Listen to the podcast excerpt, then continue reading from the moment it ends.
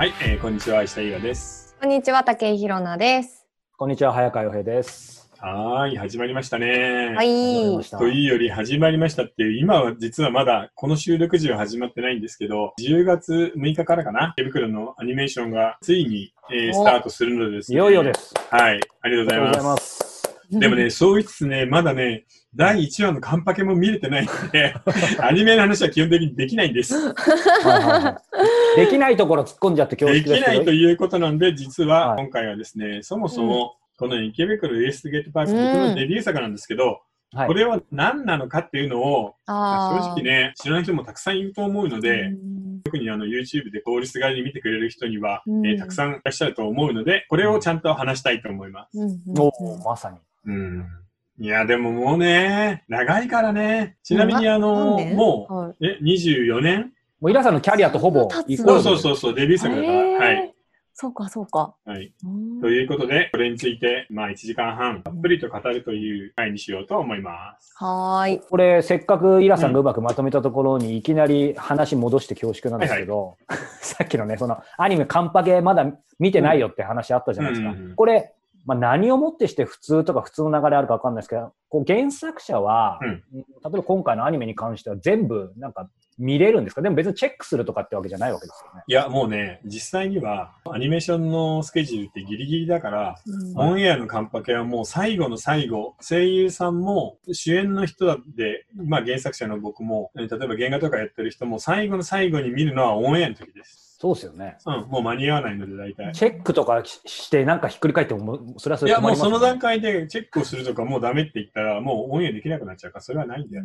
ですよね。うん、恐ろしいね。かしかも、オンエアした後に、ここの映画ダメだったからって言って差し替えて直して直して、実は本当のカンパケは、ブルーレイとかです。うん。ディスクになってからあでーじゃ、あここここだけの話、実はあの、オンエアされた後に、動画配信で、今回の場合は Amazon が独占配信するんだけど、そのものに関しても、実は修正前なんだよね。ああ。そうだからマニアの人はディスクを買うの。うん、うん、うん、うんなるほど。マニアはディスクを買うマニアは。もう関係者全員、結局はなんだかんだ言って、オンエアの時リアルタイムで見るのが本当のカンパケになっちゃうんだようね。ん。まあ、それをさらに直したりするんだけどさ。うん。なるほでもどな。楽しみだな、本当に。いや、本当楽しみですよね。うんなんか早く見たい。さあ、では、はい。行ってみましょうか。はい。じゃあ今日は、皆さんなんか、そうなんです。コメンそト、そう、はいちょうどよくいただいてまして、はい読みたいと思いお願いします。ます。ちょっとあの、お名前とご年齢全くわかんないんですけど、多分同じぐらいの世代かなと思うんですが、うん。はいえっと自分は高校生の時に池袋に出会ってそこからずっと読み続けています、えー鋭くて冷たくて都会の寂しさまとった一冊目の雰囲気は今でも自分の感覚の一部となっています。いつの間にか誠より年上になりそれでも読むたびにまっさらな自分になれる池袋が大好きです、えー趣味が読書になったのも池袋のおかげです。今度の。休み、うん。新刊買いに行きます。というコメント嬉しいよね。でもなんか、そうやって長いシリーズってさ、うん読む人の人生の一部になれるっていうのが嬉しいよね。俺に触れて、本当ですよ。あの秋になるとちょっと読んでみようかなってなるっていうのがね。うん本当そんなわけで今日ぴったりの、ねはいテーマなので、イラさんじゃあ少しだけ入ってはいいきますか。じゃあもう冒頭ですね。もう最初はこれです。何ああ、すごい。そもそも池袋ウエストゲートパークって何なの？わあ優しいですね、ゼロ知かららない人は全然知らないので、はいあ何、ゲーセンなの？とかさ、うんうんあの、池袋の有名な風俗店なの？みたいな。あ、それはちょっと面白そあります。あの、昔ありました。抜き袋ウエストゲートパーク。そんなの大丈夫ですか？原作者として大丈夫です別にいいんじゃないですか？本当は使用料欲しいけどね。かね、ちょっと欲しいですよね。はちいなみに、これはですね、結局ですね、うんうこれです。文春、えーうんオール読み物という小説誌、エンタメ誌があります。それの97年度の推理小説新人賞、これ短編の賞なんだけど、うんで、その受賞作で僕のデビュー作なんですね。うん推理小説なんですね。ね、一応ね、その時には2つの賞があったの、オールは。二つ普通一般の賞と、えーはいミステリーの賞と。で、ちなみに24年前のその掲載誌がこれです。じゃーん。おうえー、あなんかなんか24年前って感じだな、やっぱ。えでも24年前ってこんな感じでしたっいけや、こんな感じなのよ。何それはどんな感えじっていう。すごい古く感じまもっと？古そうせんしいや、古い。昭和初期ぐらいに思いうんます、思うよね、俺らからすると。思う。で、しかもほら、見て、このね、あこの横のところ、もうね、黄色くなって。もう黄色くなってます。ねえ、はいじゃあ、ちなみにですね、ちょっと見てみましょうか。えうんーちなみに、えーその時の選考委員がね、あーえー大沢さん、大沢有正さん、うん大阪剛さん、高橋克彦さん、錦正明さんっていう4人で、はいで、まあ、割と僕、同時受賞の人ももう一人いらしたんだけど、はい僕の選評は圧倒的に評判が良かったんだよね。大沢さんあそういうのもわかるんだ。これ、大沢さんの選評。ノリは漫画だが、漫画を文章にしてここまで読ませるのは並大抵の力量ではない。すごい。高橋克彦さん。そして何と言っても、池袋ウエストゲートパークの達者さ。実に生き生きと人が描かれている。錦さん。もうね、これ読んだ時、えー、びっくりしたもん。まさかと思った。その再起間髪ぶりに舌を任された。意表をつく表現が随所に出てきて、楽しみつつ一気に読まされてしまった。うんで、大阪さん、今回の最終選考に残った4本5本の中で、唯一鋭いエッジのある作品だったって書いてあるんですよ。絶賛じゃないですかすごい大いや、絶絶賛賛。だったの。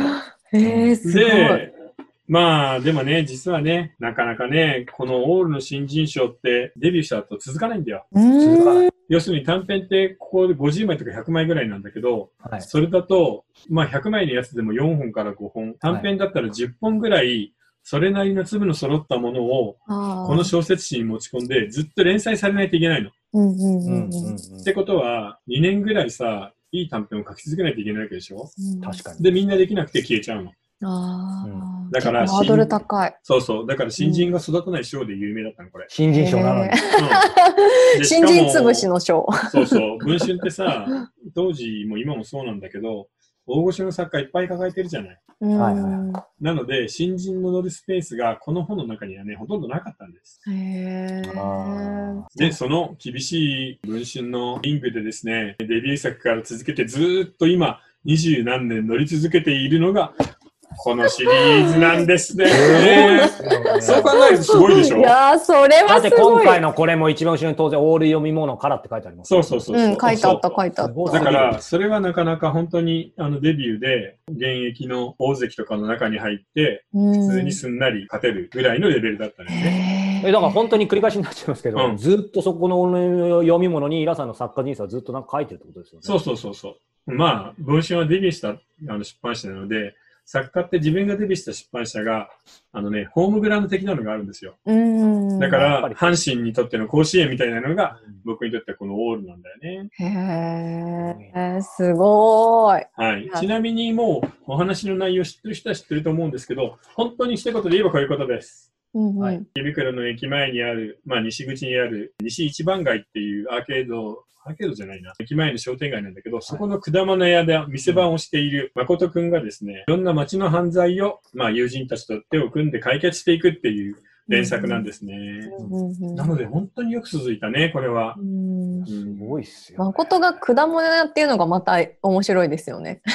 あの、要は、なんかエリートではダメだし、ただ遊んでるだけでもダメなんだよね。ああ、ちゃんと一応仕事かなんか手伝っうんて、働きながら、たまに事件に変え、事件に頭を突っ込むっていうぐらいがいいのかなっていうふうに思うけど。うんさあ、この後、実はですね、まだまだお話はあるんですが、はい。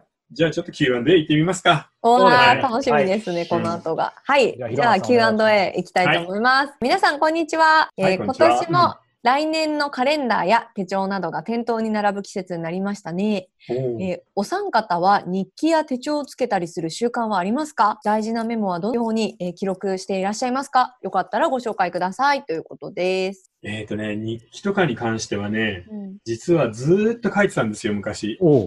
ただ、プロになってからはやめましたね。うーん。うんやっちなみぱイラさんってに、文章書くの好きなんですね。今好きっていうか癖なんだよね。ちなみにね、ちょっと待ってね。いいな、癖って言ってみたいな。書くのね、癖書くのがね癖なんだよ。ね。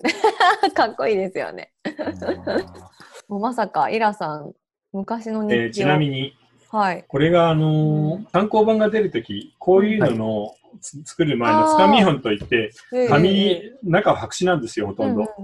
ピラピラピラ。これぐらいのボリュームになりますよっていうのがわかるんですけど、はい。これにこうやってメモを取ったり、日記を書いたりしてました、ずっと。えー、かっこいい自分の本のつかみ。み本ね。まあ今はもうやってないですけどうん、だから最近は僕は日記というものではないけど、メモを取るときはもうこれです、スマホです。スマホ、僕アンドロイドだからドキュメントにえっ、と、メモ取ってます。例えば、新作池袋のアイディア今度どうしようみたいなのはもうみんなこっちに書いてる。うんへえ、そうなんだなんか、質問なんです。これだけでメモの回になっちゃいそうですけど、メモってね、まあもともとメモ、メモランダム、メモリーから来てるじゃないですか。やっぱりまあ僕も当然取るんですけど、忘れないようにみたいに、うん。まあ一応取ってるつもりなんですけど、意外ともうと、なんか取ったものを後から、まあイラさんの場合ちょっと特殊かもしれないですけど、日常で書いたものってうん、意外と見、見、見直すことそんなになかったりとか。いや、僕は逆ですごく見直すんですよね。へえ。そうそうその辺例えば今、ここにドキュメントありますけど、うんあるでしょ？う。たここにこう読めるかな ?IWGP アイディアって書いてあるよね。ああこれは折に触れてこうやって書いていくんで、すごい。あの、いくつもまだまだ世に出てないアイデアあるんそうです。ね。4本分ぐらい、今、1、2、あ、3、す4、ごい。4本分ありますね。うーん。うんで、次の最終話はこれにしようみたいな風にチェックしてある。すごい。うーん。で、ちなみにちょっとこれ、あの、YouTube の人にばらしますけど、今度書く11月、10, はい10月、11月号の新作はこれです。あ、そうか、またもう新作が出るんだ。池袋のぶつかり男。はい。なんかさ、地下ぶつかる街で女の人にバンバンってわざとぶつかってくる嫌な人いるじゃない。いるいる。あれ、えあれをー、今回は短編にします。あー気になるはい。で、押されて倒れて、後ろに手をついた瞬間に手首の骨を女の子が折ったりしてるの。うん。それで何人もいるんだけど、なぜか捕まらない。そいつを、例えば池袋の地下街で G ボーイズと誠が追い詰めていくっていう話おー、面白そう。もうすでに面白そう。う。いや、意外と、でもこういうの本当に見直すし、他のもみんなすごい書いてあるよ。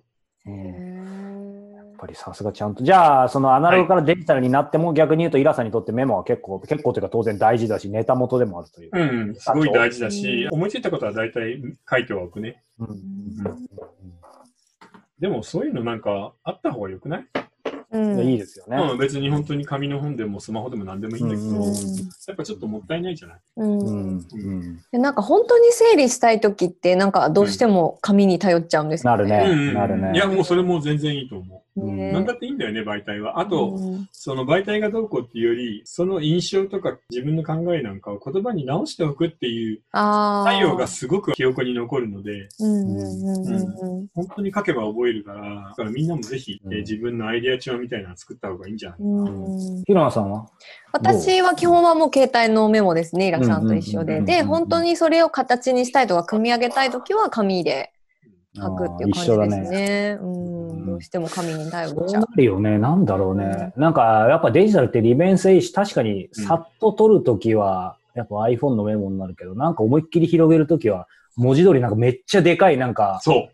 A3 よりもっとでかい、え A1 みたいな僕持ってて、それえ書いてーそんなのあるんだ。あのね、それすごい大事で、うん実際ね、スマホって便利だけど、うんそのアイデアがスマホサイズになるんだよね、意外とそうなんです。よ。本当。ああ、なるほど。だから大きい紙に書きたくなるのか。そう、だからここからここにこう広げて、広がった先をこう広げてっていうのがうんスマホではできないじゃん。ああ、うんはいはいはい、そうそうそうそう。だから全部過剰書きになっていくんで、パラパラって分散しちゃうから、やっぱ紙、大きい紙はね、本当いいアイデアだと思うん。あと今の話でいくと、そこがさらにまた面白くて、じゃあその僕も逆に大きいっていうところでいいじゃないですか。うんで制約ないからやっぱいいんだなと思ったんですけど、最近気づいたのが、そうするとその制約ないっていう意味ではデジタルはむしろ制約もっとないじゃないですか。うん。例えば最近見つけたのが、なんかオンラインのホワイトボードツールがあるんですよ。無限でどんどん広げてってみんなで共有できるから、そのいいことずくめに理論上は感じるんですけど、うんなんか見失いそう。うんでもやっぱりそう、まあ、無限って言っても結局モニターのサイズ有限じゃないですか。ああ、そうだね。うんだし、やっぱりなんか身体性というか体使って動かさないと広がっていかないのをすごい感じる。結局でかいのに書く。うんそうね。だから僕今度さ、あのパソコン買い替えるときは、ほら、あの LG かなんかでさ、うん曲面になってるさ、横長の30何インチとかなるじゃない、はいはいはい。ああいうのにしようかなと思って。僕もそれがいい。やっぱモニター断然でかくてこう広い方がいいっすうよ。ん。うんまあさ、正直言ってほら、あの、プロのディーラーみたいに、20インチのモニター6枚とかさ、やるとちょっとうるさいけど、うんでもちょっと大きいの欲しいかな。うんうんそそれはなんか思いますよね。なんかうん話脱線しちゃいますけど、単純にそのアメリカの人がっていう言い方もステレオタイプだけど、ほら、うんそのなんだろう、思考、発想がでかいみたいによく昔言うじゃないですか。はいはいはいいやいや、それはステレオタイプだろうと思ったんですけど、やっぱり自分が何回かアメリカ行ってドライブとかすると、うんまあもちろんバーって広がって、うんうん、いや、だからなんか例えですけど、まあだからそれは思考でかくなるわな、みたいな。だから、ねだからその物理的な広さ、大きさって大事ですよ。それとさあれだけ広いと、正直言ってさ、この街で失敗しても他のところでやりなさいからいいやって思うよね。ああ、そうですね。日本はさ、東京でそれやって、じゃあ、どっか、あの、地方の街に行きますって言ったら、うん、もうそこでもいい場所意外とないじゃないうん。あほんとほんとうん、批評判伝わっちゃうしさ、同じ業界だと。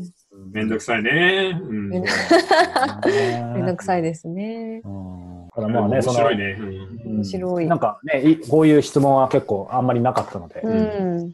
いい質問でありがとうございます。はい。うんじゃあ、ぜひぜひね、あのー続きはこの、はいえー池袋スペシャル、この後ニコ動でこちらからご覧になれますが、えー引き続き、このまたはい人生相談、えーそそうですね。小説家になるにはスペシャルも、すごく好評だったので、引き続きまた皆さんぜひ質問を、えーたくさんいただければと思います。はい。それではまた後はい。半で。はいそうですね。じゃあ、ちらりと見せますが、あ次はこんな話です。あ、では、後ほど。あ